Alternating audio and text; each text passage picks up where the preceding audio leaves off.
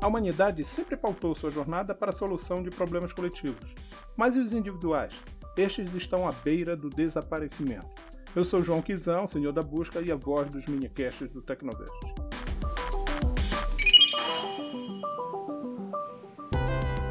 Em 2030, o aprendizado de máquina cada vez mais se parece com inteligência artificial e realidade virtual, e com a profusão de wearables, que são os dispositivos vestíveis, é provável que estaremos à beira dos mecanismos de pesquisa antecipando nossas perguntas antes que pensarmos nelas.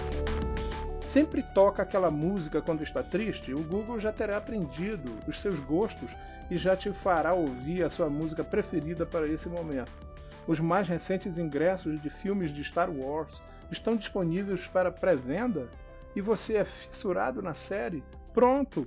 Os ingressos já estarão em sua posse para assistir a mais um filme da série. Sem dúvida, essa lógica se estenderá por todo o nosso ambiente físico e entre os indivíduos. A regra será a antecipação para maior satisfação das pessoas e tudo fluirá sem esforço ou dificuldade. Pode-se facilmente imaginar fatores físicos como rastreamento ocular, frequência cardíaca e dilatação da pupila unindo os inúmeros fatores que influenciam a maneira como os mecanismos de busca retornam as respostas.